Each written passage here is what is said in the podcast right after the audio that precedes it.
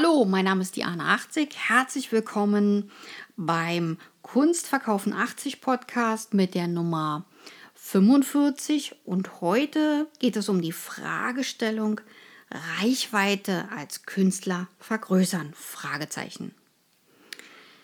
In dieser Hinsicht ähm, gibt es ganz unterschiedliche Meinungen. Allerdings muss ich dazu sagen und einräumen, dass man erstmal regional, dort wo man wohnt, anfängt, Ausstellungen zu machen. Und im zweiten Schritt, wenn man dort Ausstellungen gemacht hat und Erfahrungen gesammelt hat, dann geht man auf die überregionalen Ausstellungen. Das heißt also, ich sammle überregionale Kunstausstellungen und verbreitere dadurch meine äh, Spannweite und mein Netzwerk, was ich damit vergrößere. Und ich versuche damit auch Presse für meine Kunst zu bekommen. Und der überregionale Pressebereich äh, ist sehr interessant, weil damit wird dann sozusagen auch verknüpft, dass ich zum Beispiel dann in Havelberg ausgestellt habe oder jetzt auch in Belgien oder auch in England. Und diese Zusammenarbeiten mit Künstlerinnen und Galeristen, das ist etwas ganz Wichtiges.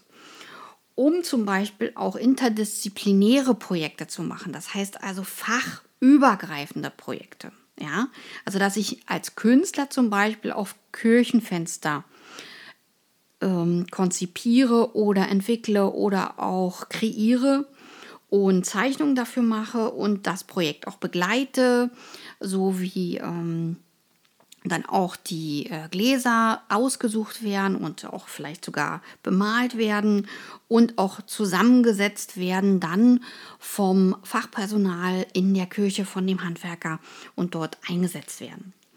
Und das äh, sind ganz wichtige Dinge, denn dadurch vergrößere ich nicht nur meine Reichweite, sondern auch die fachübergreifenden Kompetenzen.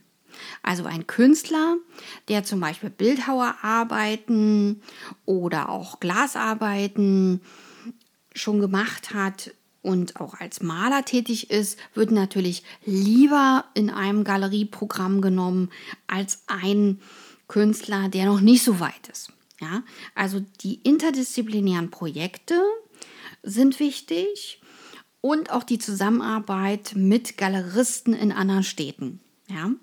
Allerdings bitte kein Galeriehopping machen, das heißt also immer zu neue Galerien, sondern auch dort dann versuchen, kontinuierlich auszustellen. Ja? Also das soll dann das Ziel sein.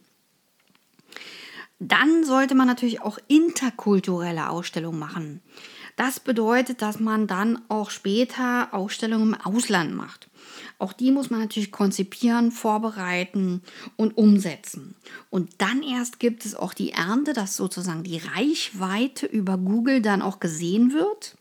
Und durch die Reichweite ist das so, dass es eben kein regionaler Künstler mehr ist, sondern dann ein internationaler Künstler oder Künstlerin wird. Und das ist dann für Google zum Beispiel sehr interessant, weil wenn man nämlich internationale Projekte und fachübergreifende, also interdisziplinäre Projekte auf der Webseite des Künstlers zu finden sind, wird das Ranking, also ähm, die Position, auf der man sich dann befindet, unter bestimmten Keywords, die dann ein Sammler, eine Sammlerin eingeben würde und suchen würde, steigt dann. Ja. Und dann wird es interessant, dann wird man nämlich auch äh, unter abstrakt oder figurativ äh, gefunden. Ähm, und dann äh, ist es so, dass ähm, sich damit der Wert der Webseite erhöht, weil das Ranking ein höheres ist und ihr bekommt dadurch auch mehr Käufer, mehr Käuferinnen direkt ins Atelier gespült. Und zwar nur über die Webseite und natürlich auch über die Presseberichte, die dann wieder äh, erscheinen über die fachübergreifenden Projekte, also über die interdisziplinären oder auch die interkulturellen Und das ist halt ganz wichtig, dass da auch immer Pressearbeit gemacht wird. Und diese Pressesachen, die müsst ihr sammeln und immer schön verlinken auf eurer Webseite. Und damit steigt dann auch wieder das Ranking von eurer Webseite und ihr werdet dann auch darüber viel besser gefunden. Und die Reichweite des Künstlers, der Künstlerin zu vergrößern, ist eine sehr, sehr gute Idee und auch eine sehr, sehr gute Frage. Diese Frage erreichte mich zum Beispiel aus Köln. Herzlichen Dank für die Frage.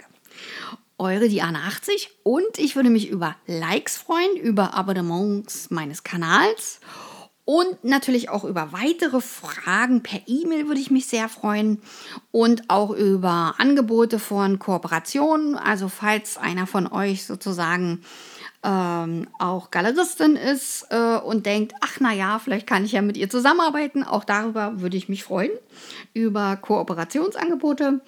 Und selbstverständlich äh, würde ich mich auch darüber freuen, wenn ihr meinen Link von dem Podcast an eure Freunde verschickt, die vielleicht auch Künstlerinnen und Künstler werden möchten oder vielleicht auch eure Kinder oder ähm, eure Bekannten oder jemand in eurer Familie.